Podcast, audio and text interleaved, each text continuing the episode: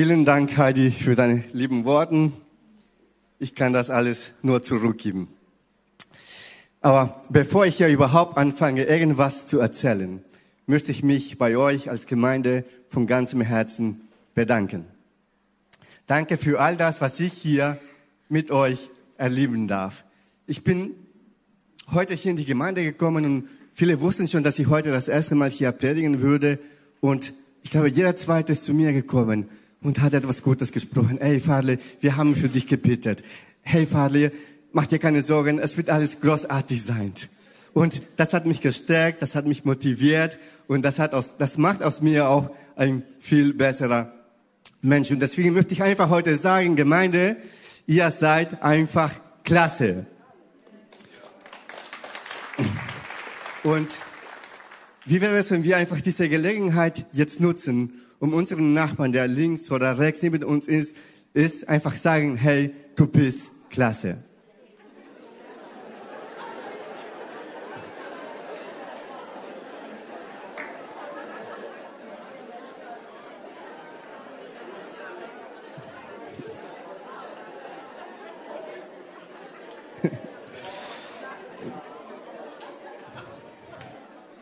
Und ich habe mir ja die ganze Zeit gemacht, Gedanken gemacht, so wie ich die Predigt heute gestalten würde. Ist ja auch das erste Mal. Und ich dachte mir, es muss ja schon einigermaßen gut sein, damit ich vielleicht nochmal die Gelegenheit bekomme. Und wir hatten mit Heidi und Matthias uns ausgetauscht und Ideen gesammelt. Und ihr kennt das vielleicht, dass ja manchmal irgendwie was machen muss oder sagen muss, aber ihr wisst nicht, ja, was soll ich denn sagen? Und Gott sagte, Farley, nicht du willst reden, sondern ich werde durch dich reden. Amen. Und ich glaube, dass Gott heute zu uns reden möchte. Und er sagte uns oder sagte mir, stell dich einfach mal vor und erzähle der Gemeinde, wer du bist und was ich für dich bereits getan habe. Und genau das möchte ich jetzt tun. Einfach weil ich glaube, dass das, was Gott in meinem Leben getan hat, auch heute noch in dein Leben tun kann. Und mein Ziel ist es nicht, dass du jetzt hier nach diesem Gottesdienst sagst, ey, Farley, du bist toll. Obwohl meine Tochter, die hier jetzt ist, ist, sie wird zwölf, jetzt sagen würde, ey, Papa, heutzutage sagt man nicht mehr toll. Sie würde sagen, ey, du bist cool, du bist nice. no? Äh, aber mein Ziel ist es nicht, dass ihr heute nach dieser Predigt sagt, ey Vater, du bist großartig, sondern mein Ziel und mein Gebet ist, dass wenn du heute nach Hause gehst, mit dieser Überzeugung gehst, dass Gott ein großartiger Gott ist.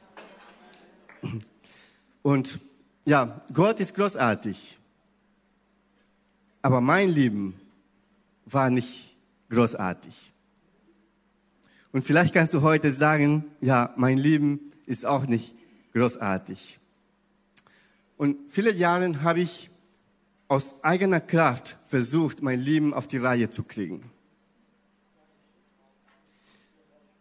Aber ich hatte immer wieder das Gefühl, dass egal was ich tue, egal was ich anfasse, egal welche Ideen ich habe, ich habe alles versucht, aber alles war irgendwie falsch.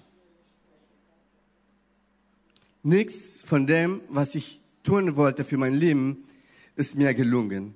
Und vielleicht bist du heute hier und du sagst, ja, ey, ich versuche auch alles, um glücklich zu sein. Aber nichts gelingt mir. Ich versuche alles, damit ich ein besseres Leben habe. Aber nichts gelingt mir. Und deswegen habe ich dieser Predigt den Titel gegeben, warum dein Leben gelingen kann. Einfach weil ich glaube, dass das, was Gott in mir getan hat, kann er heute noch in deinem Leben tun. Gott ist bereit, auch dein Leben zu verändern. Und ich möchte dir heute erzählen, wer bin ich, wo komme ich her, warum tue ich das, was ich tue und was hat Gott in meinem Leben getan. Wie viele von euch wissen, ich komme aus Ecuador, ich spreche Spanisch und ein bisschen Portugiesisch. Ich bin wenn ich jetzt nicht Falsches sage, also ich habe immer Schwierigkeiten mit den Zahlen und Jahren. Ich bin 18 Jahre, ist das richtig? Fast. 18 Jahre verheiratet, habe eine Tochter, die wird 12.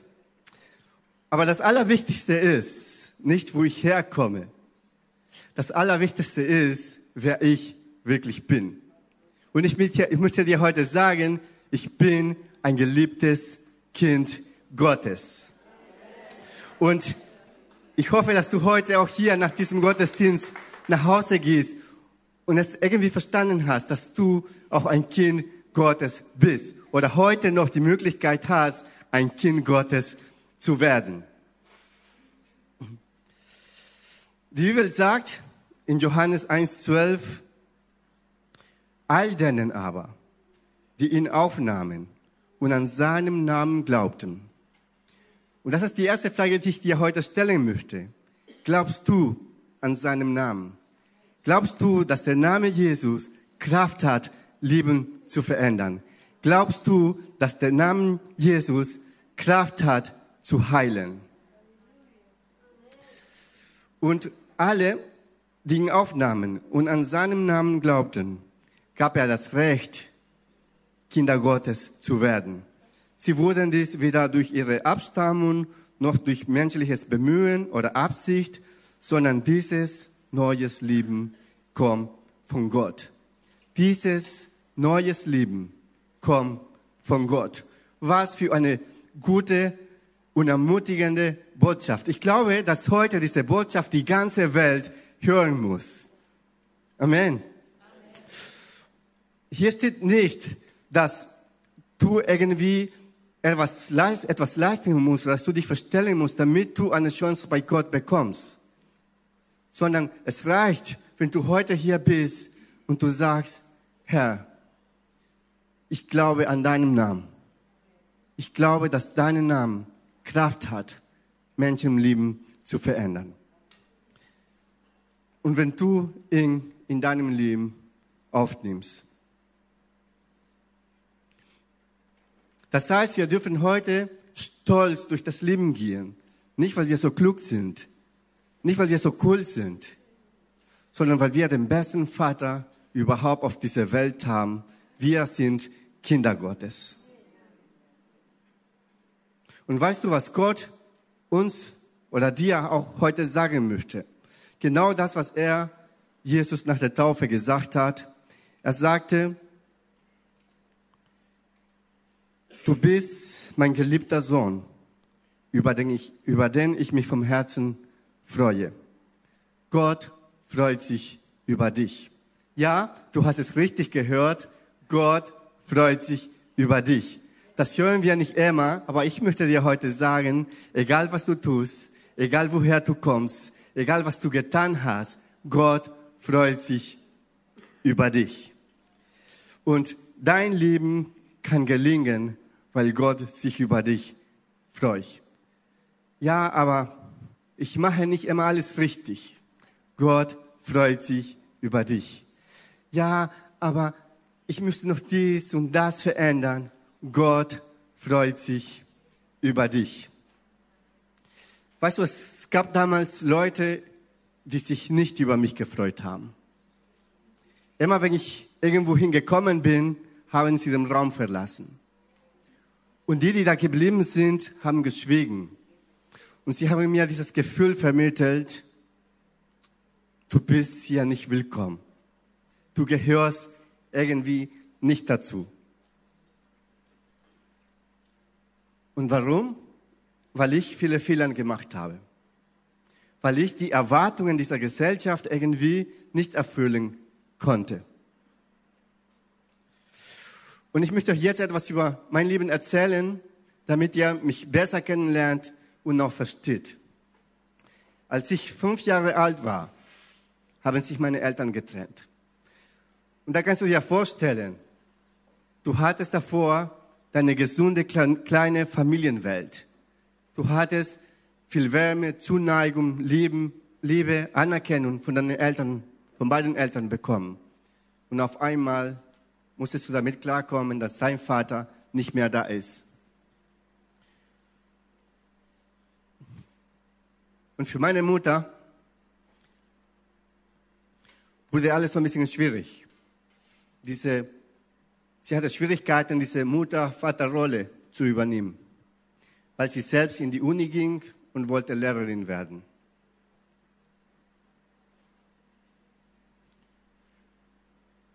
Und als ich zwölf Jahre alt wurde, habe ich die zweite Trennung erlebt. Meine Mutter bekam die Chance, hier nach Deutschland zu kommen.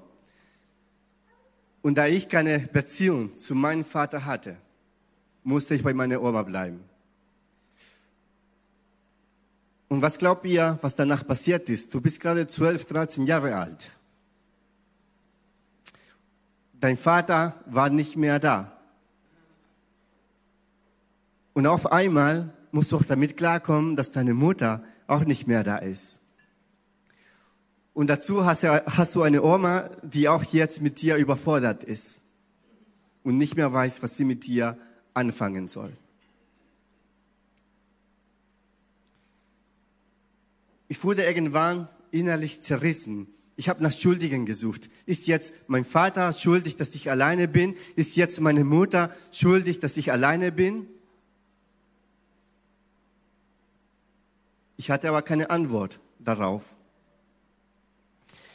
Und diese Liebe und diese Zuneigung, diese Anerkennung, diese Wärme, Geborgenheit, was ich von meinen Eltern bekommen sollte, das hatte ich nicht mehr. Und da hatte ich einen Plan. Ich sagte, wenn ich das zu Hause nicht mehr bekommen kann,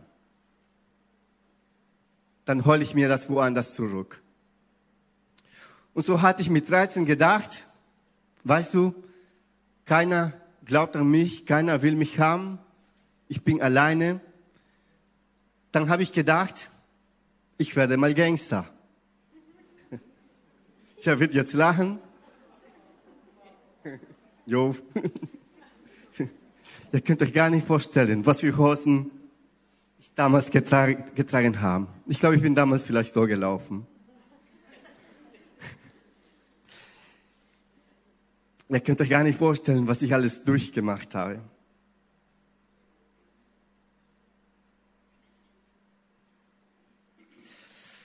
Mit 14 habe ich angefangen, Drogen zu nehmen, weil das mich dann glücklich gemacht hat. Danach ging es weiter mit Diebstahl.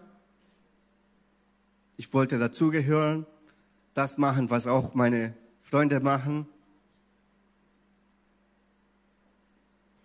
Und mit 15 habe ich die Schule geschmissen. Habe ich gesagt, ich bin nicht geboren, um zu lernen. Ich will auf die Straßen gehen. Ich will mein Leben lieben.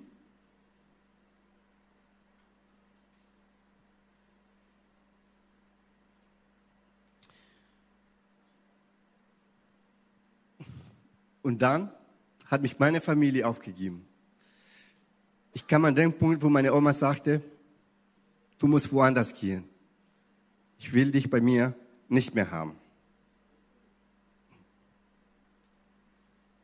Aber da war jemand, der mich glaubte und die mir helfen wollte.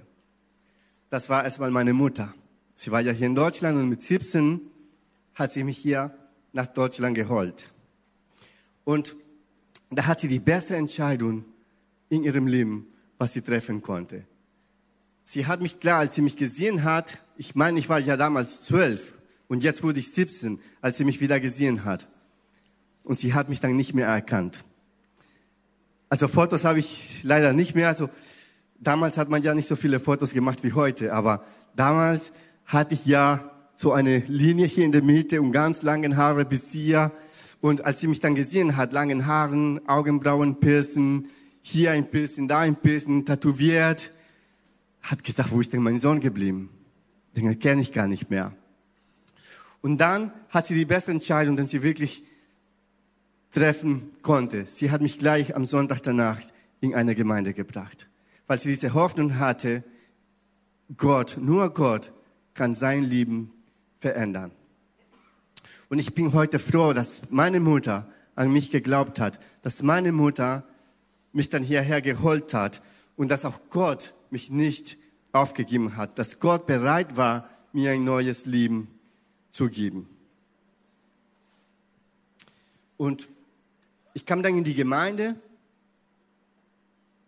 aber es war nicht meine Welt. Ich kann mich noch erinnern, dass ich dann noch betrunken sonntags zum Gottesdienst kam. Ich bin während des Gottesdienstes noch rauchen gegangen, bis ich dann irgendwann gesagt habe, pff, das ist nicht für mich. Ich möchte mit Gemeinden, mit Kirchen, mit Gott nichts zu tun haben. Ich möchte mein Leben so weiterführen, wie ich, wie in Ecuador. Aber mein Leben wurde nicht besser. Es wurde nur noch schlimmer. Mit 22 kam ich ins Gefängnis, weil ich voll unter Drogen, betrunken, mich irgendwo in eine Prügelei verwickelt hatte. Und als ich im Gefängnis war, dort hatte ich meine Begegnung mit Gott. Als ich da war, habe ich gedacht, hey, willst du denn so weitermachen wie bis jetzt? Wo siehst du dich? in zehn Jahren? Wo siehst du dich in 20 Jahren? Hier in diesem Loch? Oder siehst du dich woanders? Ich weiß, dass ich an dem Tag auf Knie gegangen bin und ich habe gesagt, Gott, ich brauche dich. Ich kann mit, meine, mit meinen eigenen Kräften nichts mehr machen. Ich brauche deine Hilfe. Komm und verändert mein Leben. Und aus der Verzweiflung heraus, weil ja auch Polizisten zu mir kamen und sagten, hm, das sieht bei dir nicht gut aus. Es kann sein, dass wir dich abschieben. Und dann hatte ich richtig Angst, weil ich das nicht wollte. Ich wollte nicht zurück nach Ecuador. Ich glaube, wenn ich jetzt noch in Ecuador geblieben wäre, ich wäre nicht mehr hier, weil es war nicht schön, was ich da erlebt habe. Und dann habe ich angefangen, so mit Gott zu verhandeln. Ich sagte, Gott, wenn du mich wirklich liebst und wenn du wirklich einen Plan für mein Leben hast, dann hol mich bitte hier raus und ich verspreche dir, mein Leben lang nachzufolgen. Ein paar Tage später kam wieder so ein Polizist und sagte mir, Sie haben Glück. Sie sind freigelassen. Gehen Sie und machen Sie es besser. Und das, als ich meine Tochter das erzählt habe, mit Sie haben Glück, Ella sagte nicht, du hattest nicht Glück, du hast Gott.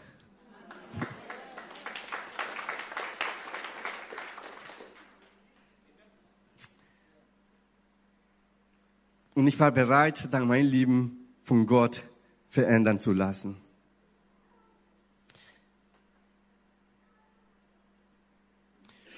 Und in diesem Ängste, was ich hatte, hat mir Gott gesagt, was in Jesaja 41 steht. Fürchte dich nicht. Und das sagt er dir heute noch. Fürchte dich nicht. Egal was du heute durchmachst, egal was du heute erlebst, egal in welcher Situation du dich heute befindest, auch wenn du keinen Ausweg mehr siehst oder findest, Gott sagt dir auch heute, fürchte dich nicht, denn ich stehe dir bei. Hab keine Angst, denn ich bin dein Gott. Ich mache dich stark. Ich helfe dir und mit meiner siegreichen Hand beschütze ich dich. Weißt du, Gott hat mir gezeigt, dass er mich nicht verlassen hat. Gott hat mir gezeigt, dass er mich nicht aufgegeben hat. Und Freunde werden uns irgendwann verlassen. Familien werden uns irgendwann verlassen. Die Menschen, die Gesellschaft, die wird uns irgendwann aufgeben. Aber Gott, er gibt uns nicht auf. Und Gott gibt dich nicht auf. Er ist ein größter Fan er kämpft für dich. Und egal was du tust oder egal was du damals getan hast, er will dich niemals aufgeben. Und dein Leben kann gelingen, weil Gott dich nicht aufgibt. Und nachdem ich dann aus dem Gefängnis kam, dann gab es so eine Gemeindekonferenz in Paris und meine Mutter, seid dankbar für eure Mutter. Und meine Mutter hatte mich schon angemeldet. Sie hatte schon dafür gesorgt, dass ich da angemeldet bin und sie sagte, du musst dahin.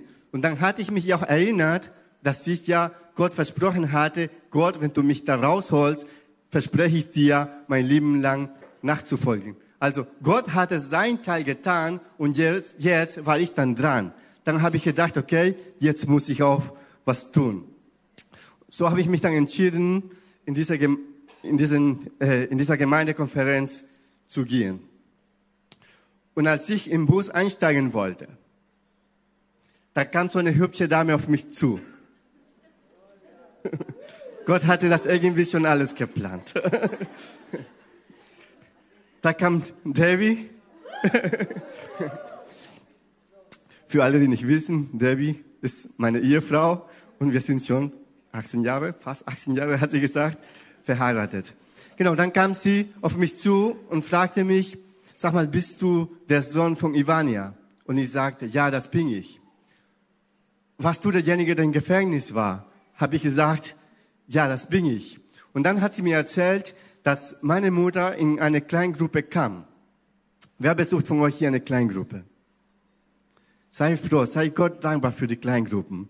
Das ist wirklich so ein Ort, in dem wir füreinander bitten können und, das, und wo wir auch für andere Menschen bitten können. Und dann sagte sie mir, dass meine Mutter dahin gekommen ist und meine Mutter war auch verzweifelt. Und sie hatte da gesagt, lass uns für meinen Sohn bitten, der ist im Gefängnis und die wollen ihn abschieben. Gott soll ihn hier behalten und sein Leben verändern. Und als ob, als ob Gott das alles geplant hatte, Debbie hatte dann mir erzählt, dass sie für mich gebetet hat. Und Gott sei Dank hat Gott ihr Gebet gehört und erhört. Ich wurde freigelassen. Und nach dieser Konferenz habe ich mich entschieden, mein Leben durch Gott verändern zu lassen. Es war ein Prozess. Ich möchte dir heute nicht sagen, dass mein Leben sich von heute auf morgen verändert hat. Es war ein Prozess, aber Gott hat mein Leben nach und nach verändert. Ich hörte auf mit dem Drogen, ich hörte auf mit dem Trinken, ich hörte auf mit dem Rauchen und heute bin ich das, was ich bin, weil Gott es so gewollt hat, weil Gott mein Leben verändern kann. Hat.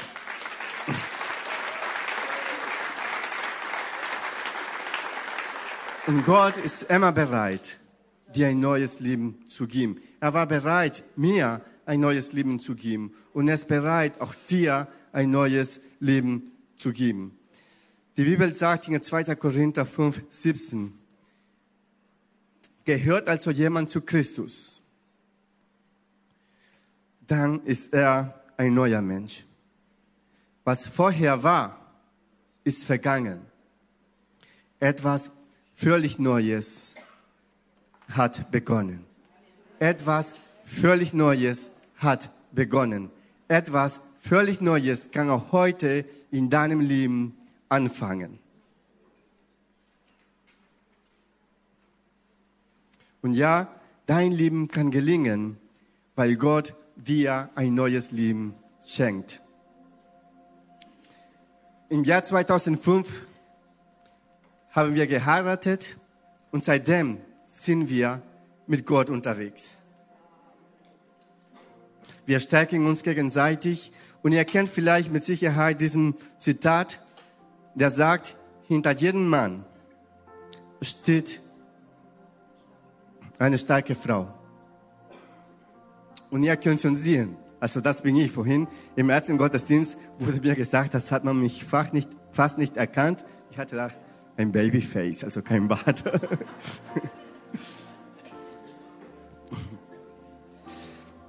genau, und diese starke Frau, Debbie, Debbie ist die starke Frau, die Gott an meine Seite gestellt hat.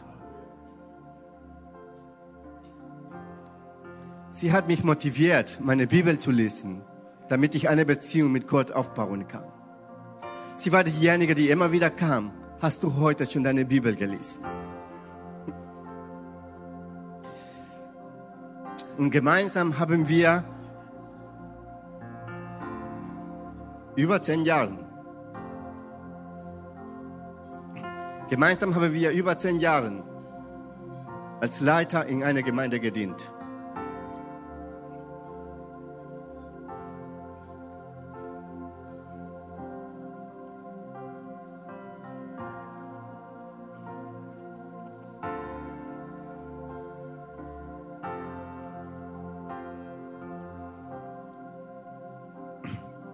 Gott hat uns dort geformt, um Leiter zu sein.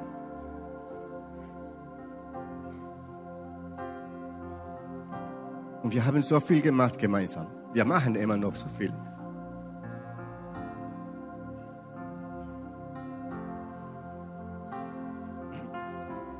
Und im Jahr 2015 spürten wir aber irgendwie, dass etwas Neues kommen sollte.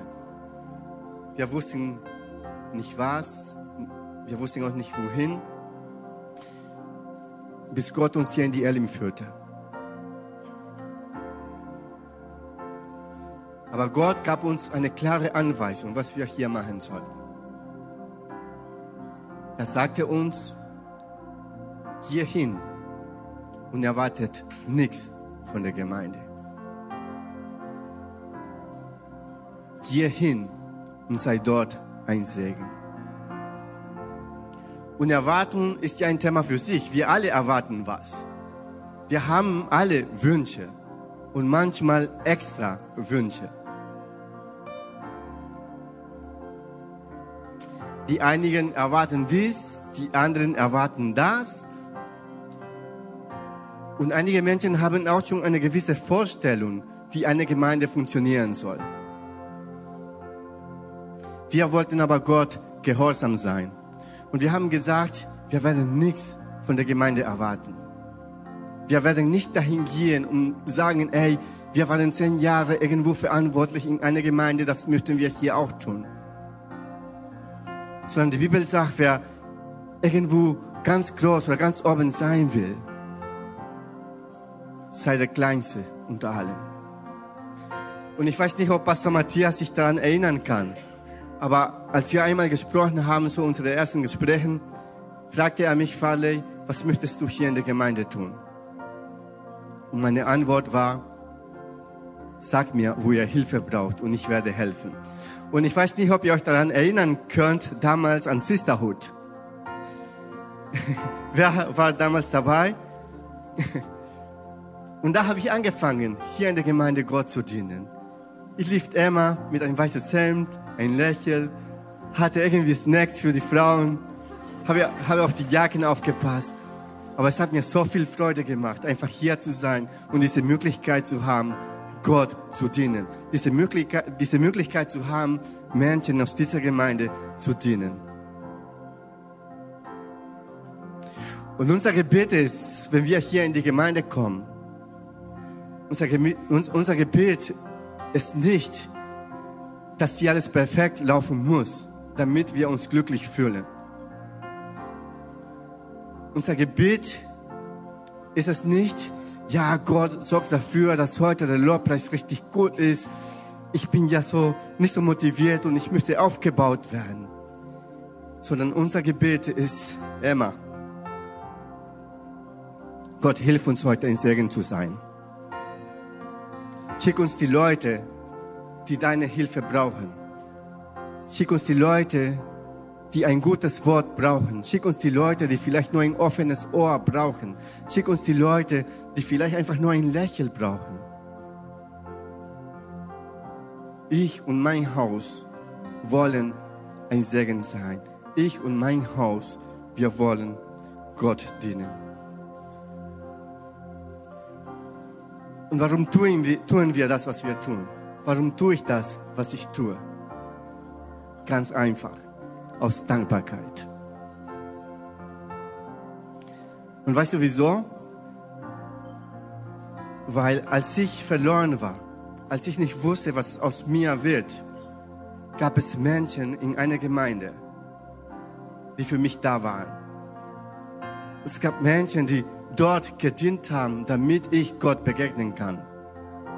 Es gab Menschen, die früh aufgestanden sind, um alles vorzubereiten, damit Gott mein Leben verändern kann. Es gab Leute im Welcome-Bereich, die mich gesehen hatten und sagten, hey, schön, dass du da bist. Es gab ein Gastgeber-Team, die mich zum Platz führte. Es gab ein Lobpreisteam, die Technik, die, sie, die sich schon um sieben, acht Uhr morgens getroffen haben, um alles vorzubereiten, damit ich Gott begegnen kann. Und wir tun das, was wir tun, weil es unsere Berufung ist.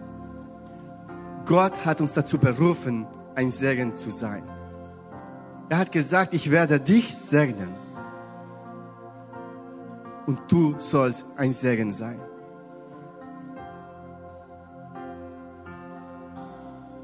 Und weil er uns versorgt. Er ist unser Versorger. Die Bibel sagt in 2. Korinther, er wird euch großzügig, er wird euch großzügig mit allem versorgen, was ihr braucht. Und ihr werdet haben, was ihr braucht. Und ihr werdet sogar noch etwas übrig, noch etwas übrig behalten, das ihr mit anderen teilen könnt. Ja, lieben Gott, half mir, durch die Gemeinde und durch die Menschen dort mein Leben zu verändern. Also sei dankbar für deine Gemeinde. Sei, sei dankbar für die Gemeinde, wo du früher warst. Denn diese Gemeinde, diese Menschen hat Gott gebraucht, um dich zu segnen.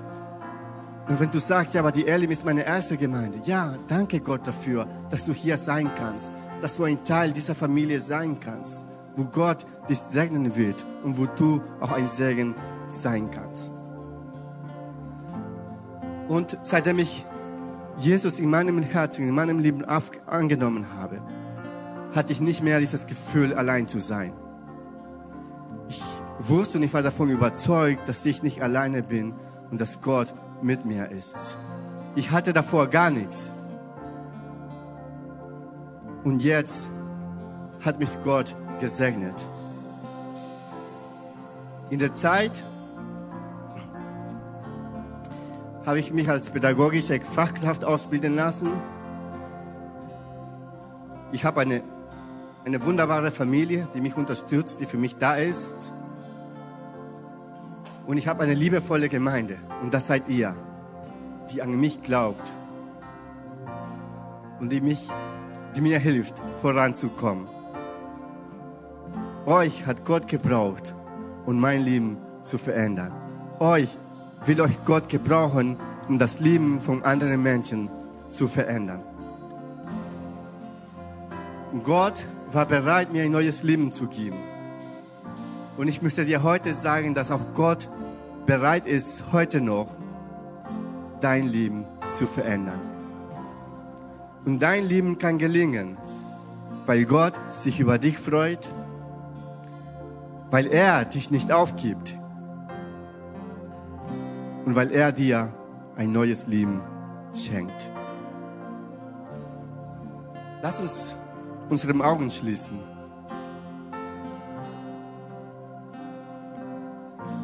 Und vielleicht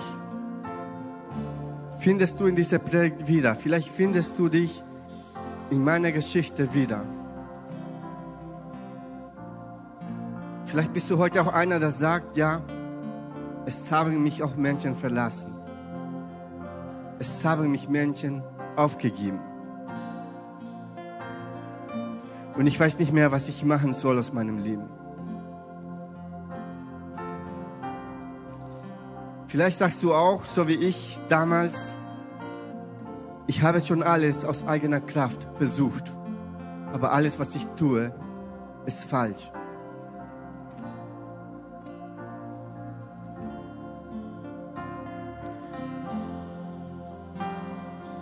Oder vielleicht sagst du heute auch, Jesus, ich brauche dich. Ich brauche mehr von deiner Gegenwart in meinem Leben.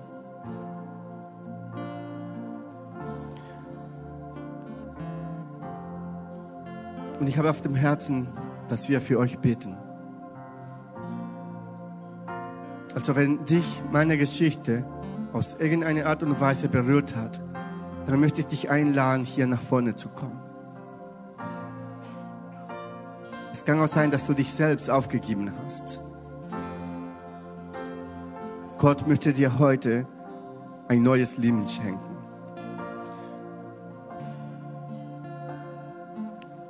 Und ich möchte dich einladen, aufzustehen. Und lass Gott dein Herz berühren. Er ist hier. Er ist hier und er möchte unser Herz, unser Leben berühren. Er möchte unser Leben verändern.